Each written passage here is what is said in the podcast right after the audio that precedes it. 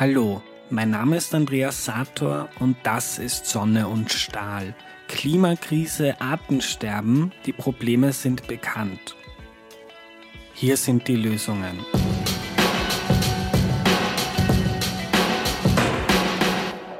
Staffel 2 von Sonne und Stahl, die Kuh. Unser Ernährungssystem ist neben dem Verbrennen von Kohle, Öl und Gas der zweitgrößte Treiber der Klimakrise und ist hauptverantwortlich für das massenhafte Sterben von Vögeln, Wildbienen, Schmetterlingen und Co. Zeit also mal genauer hinzuschauen, wie wir da das Ruder herumreißen können. Eine Sache ist völlig klar, ein wichtiges Puzzleteil ist der Fleischkonsum. Da erzähle ich euch nichts Neues. Warum? Weil sowohl für die Klimakrise als auch das Artensterben entscheidend ist, wie Äcker, Wiesen und Natur genutzt werden. Wir bauen in Österreich auf 60 Prozent der Agrarflächen Futtermittel an.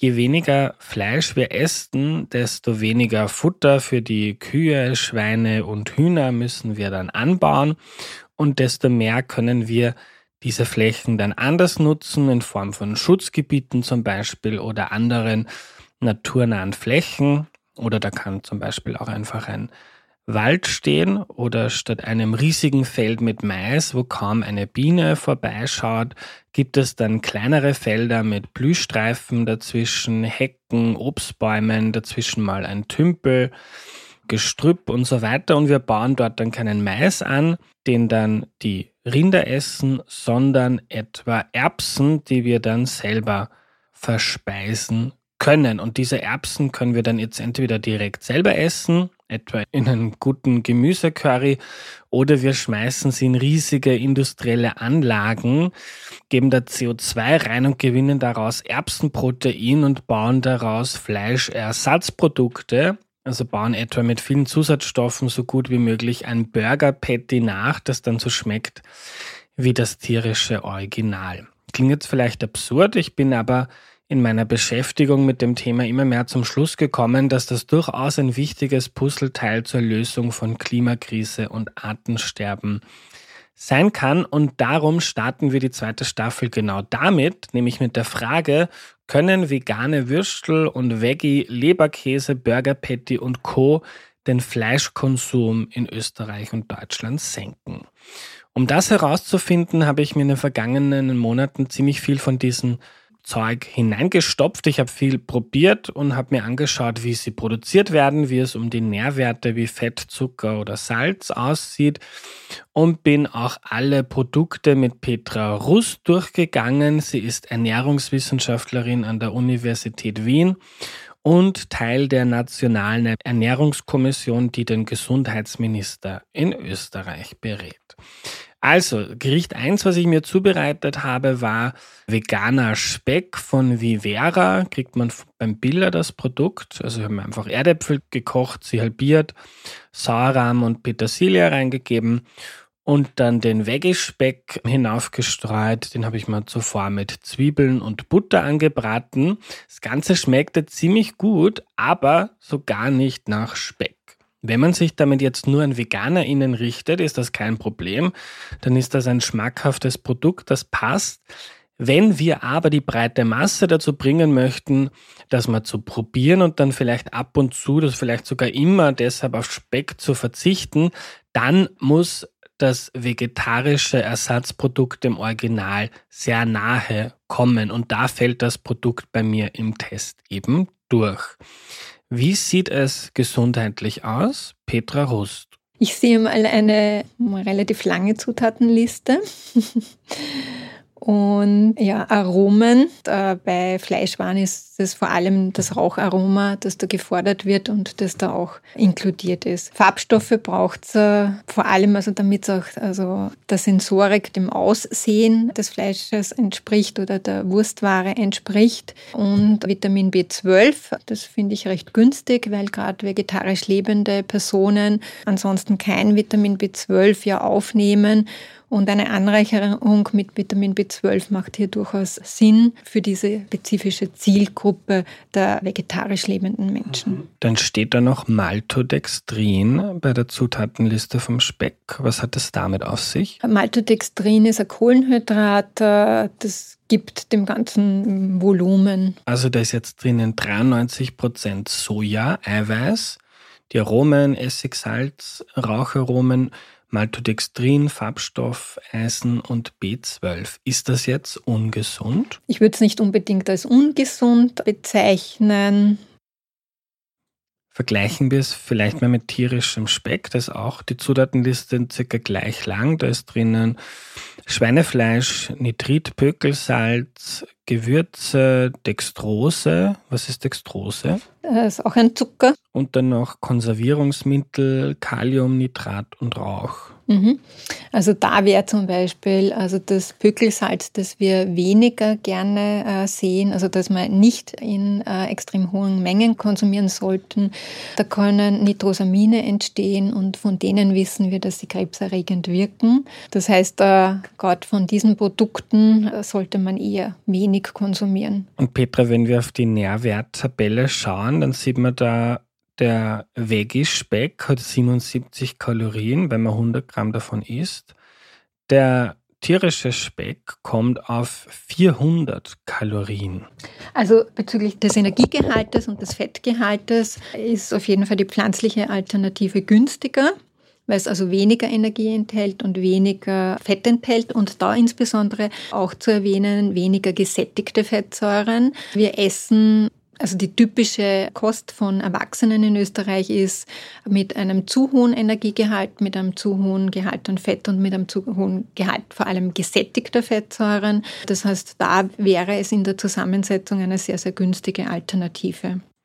Also wir halten fest, beim ersten Gericht, beim Speck, schneidet das Veggie-Produkt gesundheitlich auf jeden Fall besser ab, auch wenn es dem tierischen Produkt im Geschmack nicht nahe kommt. Aber trotzdem hat einfach nicht schlecht geschmeckt und ist auf jeden Fall keine absurde Alternative. Wir kommen zu Gericht 2. Ich habe mir vegane Bratwürste von Beyond Meat gekauft. Das ist ein Konzern aus Kalifornien in den USA, der da vorne mit dabei ist bei Ersatzprodukten. Mir ist beim Anbraten aufgefallen, dass mir der typische Geruch von tierischen Bratwürsten gefehlt hat wenn man sie zubereitet. Das ist etwas, das ich liebe. Ich denke da etwa an meine Jugend, wenn ich an der Würstelbude in Steyr in Oberösterreich vorbeigehe und diesen geilen Geruch. Geschmeckt haben die Würste ganz gut oder okay, würde ich sagen. Die tierischen sind sicher 20, 30 Prozent besser. Für mich reicht das aber.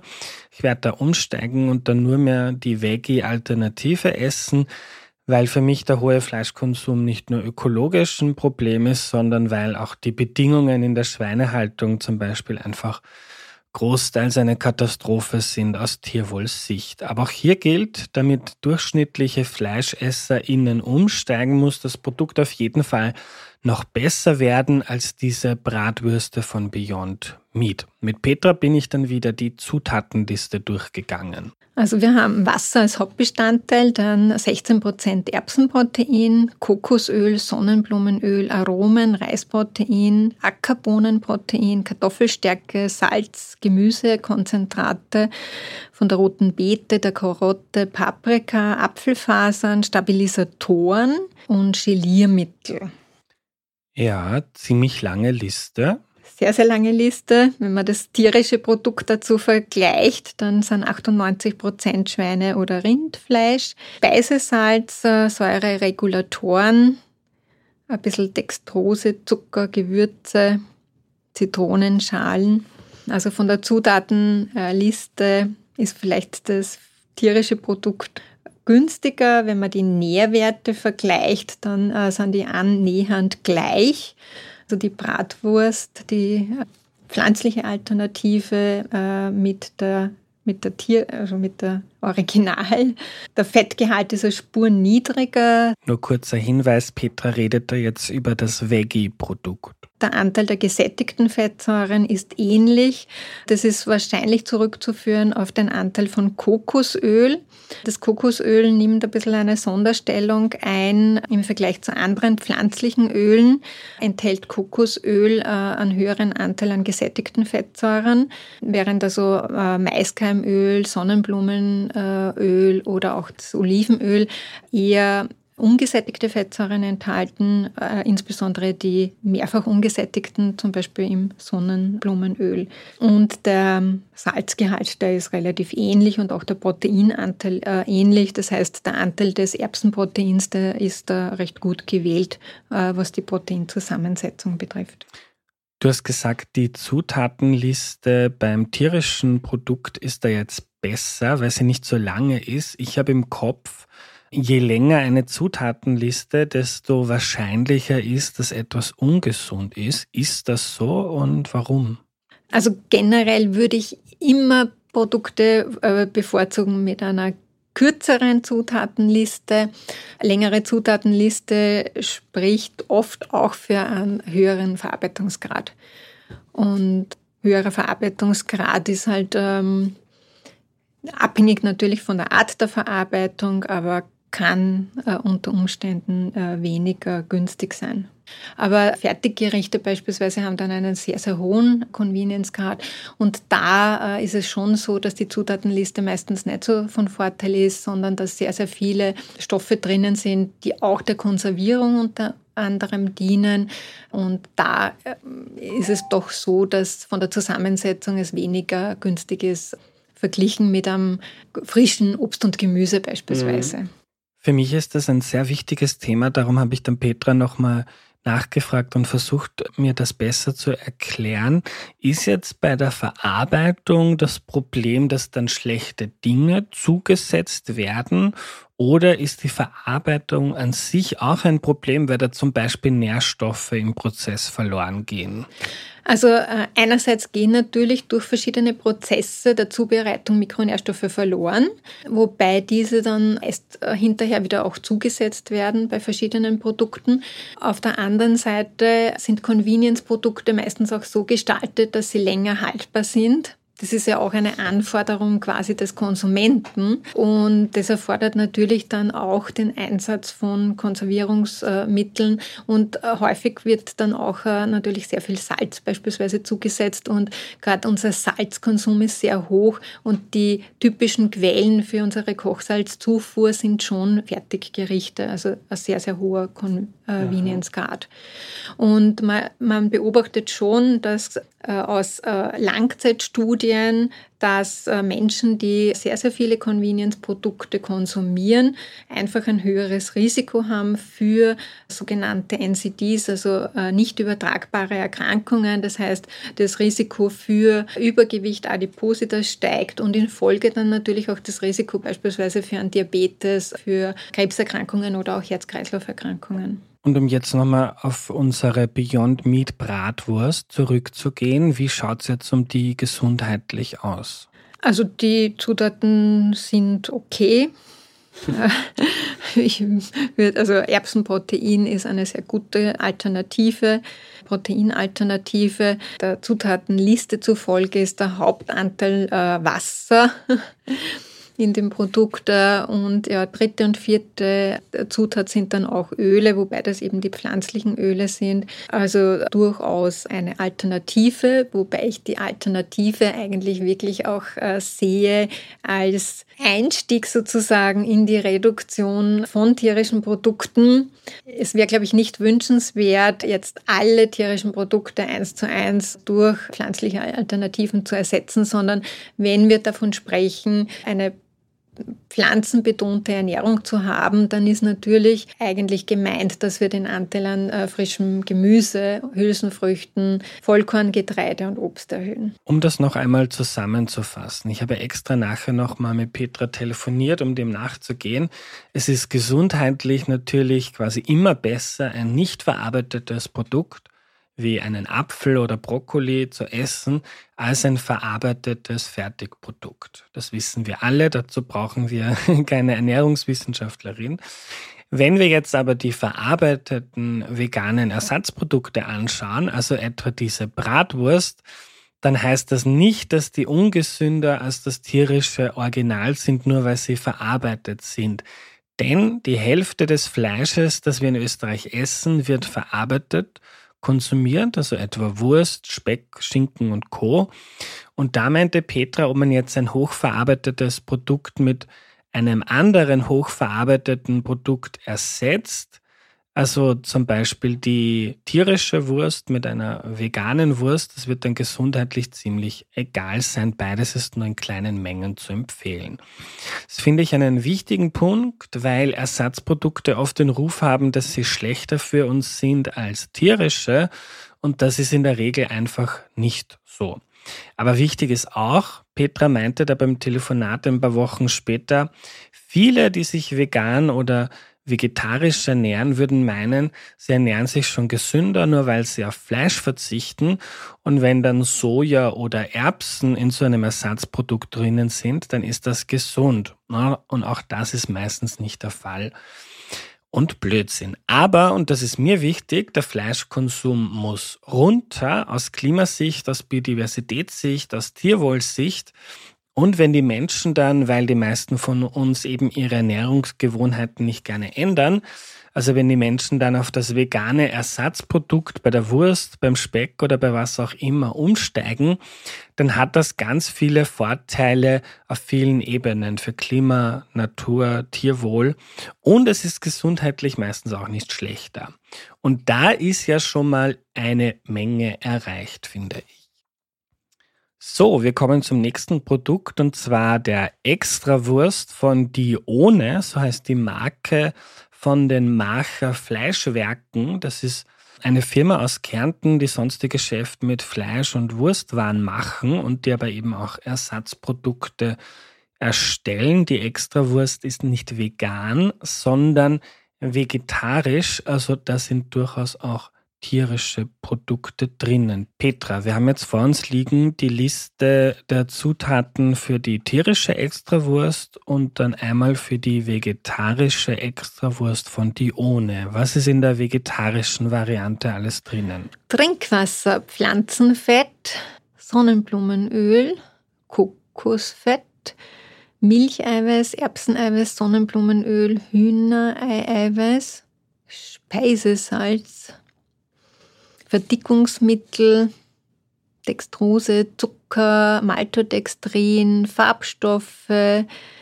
Geschmacksverstärker. Ja, und im Vergleich die Extrawurst mit einem Zweidrittelanteil an Schweinefleisch, Speck, Trinkwasser, Kartoffelstärke, Speisesalz, Gewürze. Da haben wir Maltodextrin und Dextrose drinnen, Farbstoffe und Stabilisatoren. Beides furchtbar. Beides nicht, äh, nicht so wünschenswert. Wenn man sich wiederum anschaut, die Nährstoffzusammensetzung, dann hat die herkömmliche Extrawurst sozusagen einen etwas höheren Anteil an Kalorien und Fetten.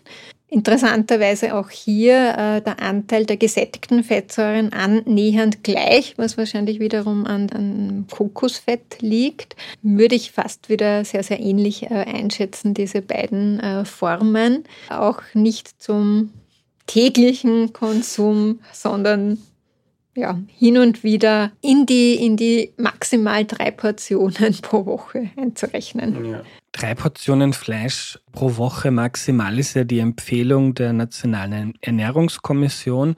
Das wäre sowohl gesundheitlich besser als die jetzige durchschnittliche österreichische Ernährung, die ja ganz stark auf tierische Produkte setzt aber auch ökologisch deutlich von Vorteil. Ich fand die Extrawurst von Dione jedenfalls genial. Also die imitiert die tierische Extrawurst sehr gut, was glaube ich nicht so schwer ist, weil die ja auch schon so hoch verarbeitet ist. Ich finde, sie schmeckt richtig gut und habe da bei mir beschlossen, dass ich ab jetzt nur mehr diese ähm, vegetarische Extrawurst kaufe Ganz einfach deshalb, ich esse manchmal und das schon seit meiner Kindheit gerne Extrawurst, Semmel oder ein Monweckerl mit Extrawurst. Ich liebe das einfach. Bin ich ein bisschen zurück so in meiner Kindheit oder in meiner Jugend und sehe da überhaupt keinen Grund, jetzt auf das tierische Produkt zu setzen. wenn das vegetarische Produkt gesundheitlich nicht schlechter ist und dafür einfach keine Tiere sterben mussten. Ich war da ja zu Beginn sehr skeptisch, also ich habe in den letzten Jahren auch persönlich bei mir versucht, meinen Fleischkonsum stark zu senken, ist mir auch gelungen und ich habe halt einfach versucht, viel Gemüsegerichte kochen zu lernen. Diese Ersatzprodukte habe ich gemieden, weil ich mir gedacht habe, lieber nicht. Ist ja immer besser, jetzt ein, wie gesagt, schon unverarbeitetes Gemüse zum Beispiel zuzubereiten, als jetzt ein Ersatzprodukt. Aber ab und zu liebe ich es einfach, auf Convenience zu setzen und da hat sich meine Ernährung jetzt seit meinem Test auch schon ein bisschen verändert weil ich einfach ab und zu zum Beispiel so eine Extrawurst kaufe. So, Produkt Nummer 4, Thunfisch von Garden Gourmet, ist eine, eine Marke von Nestle, ein Ersatzprodukt aus Erbsen- und Weizenprotein, das wirklich fantastisch schmeckte. Also ich habe mir den in eine Bowl mit Reis, Rotkohl, Gurken, Karotten und so reingeben und war wirklich, wirklich sehr gut. Was sagt Petra dazu? Der Thunfisch genau, ist von seiner ist Zusammensetzung äh, ähm, recht günstig, also 18 Wasser als Hauptanteil, 18,6 Prozent Erbsenprotein, Rapsöl ist eigentlich eine sehr günstige Variante, weil also Rapsöl einfach und mehrfach ungesättigte Fettsäuren enthält, Weizenprotein, Aromen, Zitrone und Salz. Also das ist von der Zusammensetzung her sicher eine gute Alternative. Fisch wissen wir, das ist noch unter Anführungszeichen eher das Lebensmittel, das jetzt vom Geschmack her die größten Probleme macht, Alternative äh, zu finden, äh, genauso wie bei den Milchprodukten, also bei Käse insbesondere, wo äh, der Geschmack noch nicht ganz so optimal ist, wie das bei anderen Alternativen schon der Fall ist. Bezüglich der Zusammensetzung äh, hat der, Thunf, der vegetarische Thunfisch deutlich mehr Energie, einen, einen höheren Fettgehalt. Äh, das ist begründet durch den scheinbar recht hohen Anteil von Rapsöl. Also das ist die dritte Zutat, äh, also noch ein recht hoher Anteil. Die gesättigten Fettsäuren halten sich aber in Grenzen, äh, weil es eben ein, eine, ein günstiges Fettsäuremuster äh, gibt im Rapsöl und der Eiweißanteil ist gleich. Also das dürfte sehr angepasst sein äh, über den Eiweißanteil. Der dreimal so hohe Energiegehalt ist natürlich weniger günstig, wenn man, wenn man das Produkt vergleicht. Und der hohe Fettanteil ist natürlich zu berücksichtigen mhm. in der Kost dann. Genau. Das heißt, da, wenn man es eins zu eins vergleichen möchte, wäre der tierische Original-Thunfisch gesundheitlich besser? Da würde der tierische auf jeden Fall im Vorteil sein, insbesondere auch wegen des höheren Anteils an Omega-3-Fettsäuren. Also Fisch ist ja eine wertvolle Quelle für Omega-3-Fettsäuren und dem deutlich niedrigeren Fettgehalt insgesamt wäre natürlich der Thunfisch im Original da zu bevorzugen. Mhm. Oder man passt die äh, Portionsgröße ein bisschen an. Auch das kann man ja tun. Ja. Wir kommen zu einem anderen Produkt von Beyond Meat, dem Burger Patty, das finde ich ganz großartig geschmeckt hat.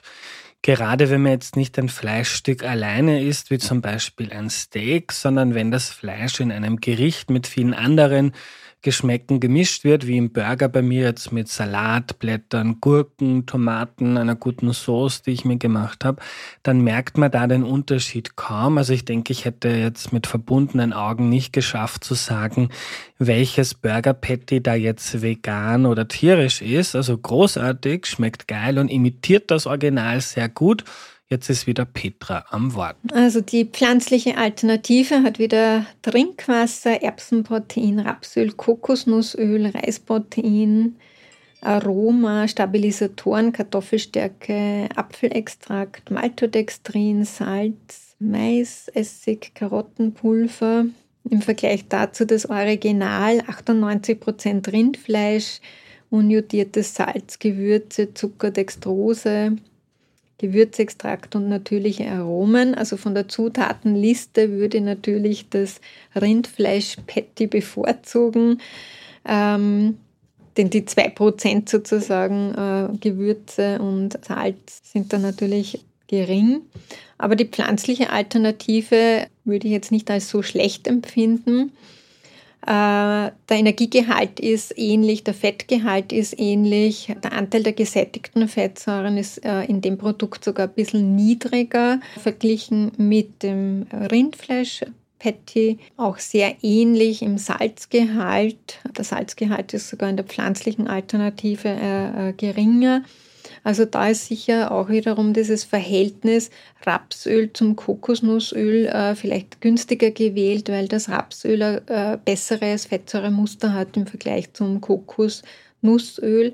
Wobei für pflanzliches Produkt natürlich der Anteil der gesättigten Fettsäuren eigentlich doch äh, vergleichbar zumindest also mit dem Fleischpatty ist. Und wenn man die beiden jetzt eins zu eins vergleicht, sind die wieder vergleichbar gesundheitlich? Ich glaube, die kann man alternatierend äh, jedenfalls äh, verwenden äh, oder das würde ich wirklich als gutes Produkt auch sehen, wenn äh, ein Fleischtiger sozusagen sagt, er möchte was tun für das Klima beispielsweise und möchte auf Fleisch verzichten, möchte aber nicht auf den Geschmack verzichten, dann wäre das sicher eine sehr gute Alternative. Aber gesünder oder ungesünder? Ich glaube, man kann bei all diesen Produkten nicht sagen, gesünder oder ungesünder, mhm. sondern es macht äh, Prinzip, im Prinzip wirklich die Menge aus und äh, die Häufigkeit des Konsums. Also wenn man sagt, man würde, weiß nicht, zweimal im Monat seinen Burger essen, oder innerhalb sozusagen unserer Empfehlung mhm. maximal dreimal pro Woche, dann wären beide sicherlich okay. Mhm. Jetzt kommen wir zu einem unverarbeiteten tierischen Original, also faschiertem.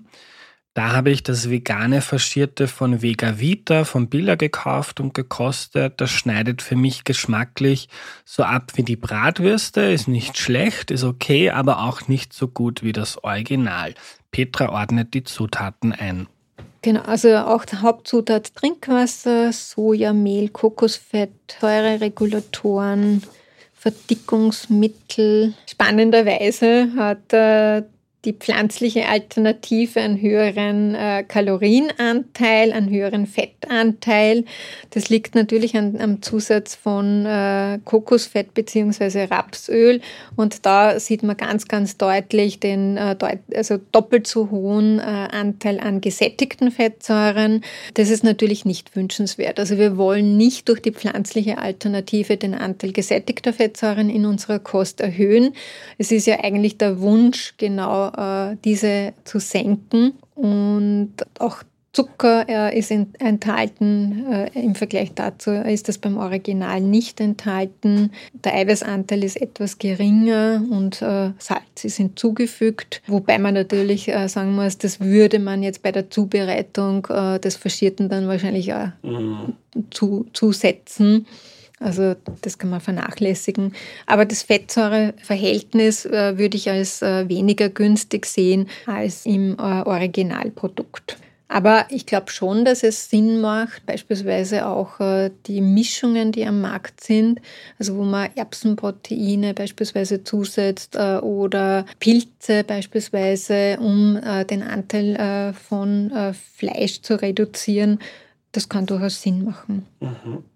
Wobei man das nicht unbedingt äh, einkaufen muss, so man kann das ja auch äh, zu Hause rein theoretisch äh, dann selber machen. So, wir kommen zu veganen Fischstäbchen vom Hofer. Das habe ich zuletzt, glaube ich, vor 20 Jahren gegessen. Schmecken so gut, wie Fischstäbchen, glaube ich, schmecken kann. Wie schaut es da um die Zutaten aus? Ist in der Zusammensetzung äh, stark angelehnt oder angepasst sozusagen an das Original, wenn man die Hauptnährstoffe anschaut, also die Makronährstoffe. Ich würde beides als nicht, nicht oder als, als wenig zu konsumierendes Produkt empfehlen. Also äh, Fischstäbchen mit Panade oder überhaupt gebackenes äh, sollte reduziert äh, konsumiert werden. Und da sehe ich eigentlich keinen Bedarf, dass man pflanzliche Alternative eigentlich kreiert. Da würde ich mir eher wünschen, sozusagen, dass man wegkommt von dieser frittierten Variante von Produkten und ja, vielleicht wirklich also auf eine, eine Fischmahlzeit sozusagen verweist. Und äh, Fisch hat, hat, dann natürlich auch äh, entsprechend Omega-3-Fettsäuren, die wir ja als besonders wertvoll in der äh, Ernährung erachten. Jetzt kommen wir noch zu Händelfilet von Garden Gourmet. Das ist auch wieder die Marke von Nestle und ich finde das spannend, jetzt mit dem Faschierten und auch mit dem Händel Dinge zu vergleichen, die nicht verarbeitet sind und wie die dann abschneiden.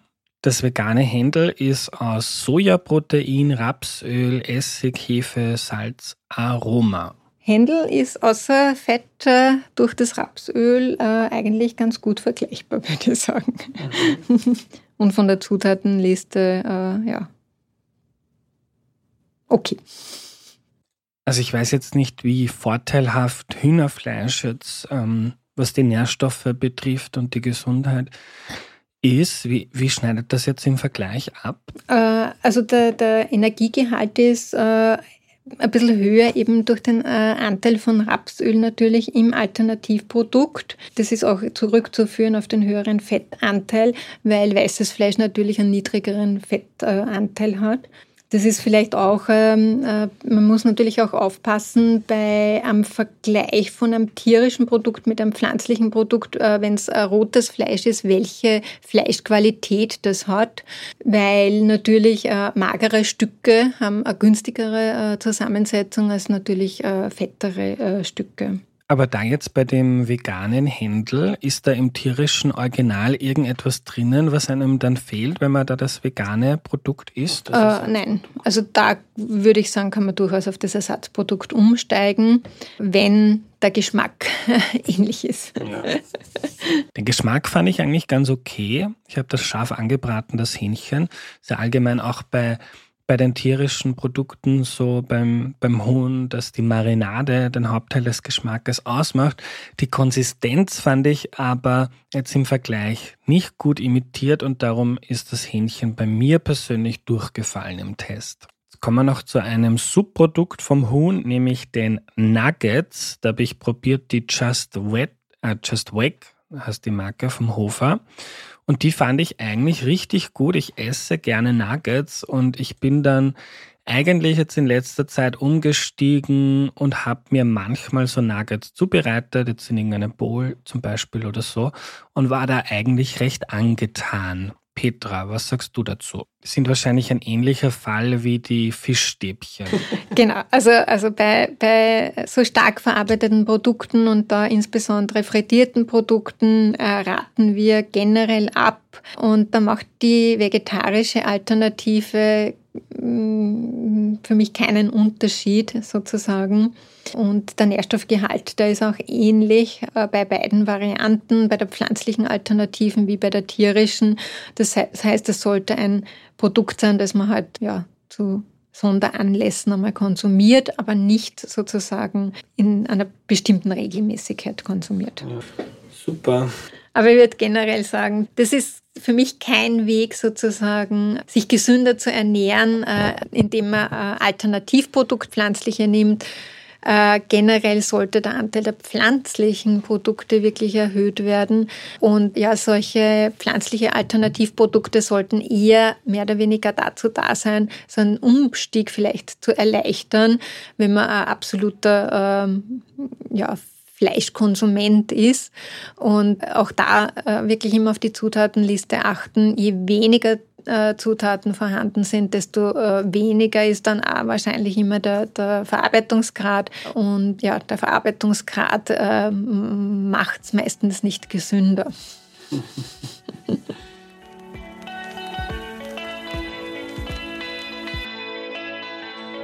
So, das war mein Test und die Analyse mit der Ernährungswissenschaftlerin Petra Rust. Vielen herzlichen Dank liebe Petra, dass du dir die Zeit genommen hast. Für mich war der Test richtig interessant, weil ich doch einige sehr leckere und gesundheitlich nicht schlechtere Produkte im Vergleich zum tierischen Original entdeckt habe, also etwa die Extrawurst oder die Nuggets, aber auch den Leberkäse von der Pflanzerei, den haben wir heute gar nicht besprochen, der kommt dann aber in Folge 2 vor, da rede ich dann mit dem Betreiber einer veganen Würstelbude, der den anbietet.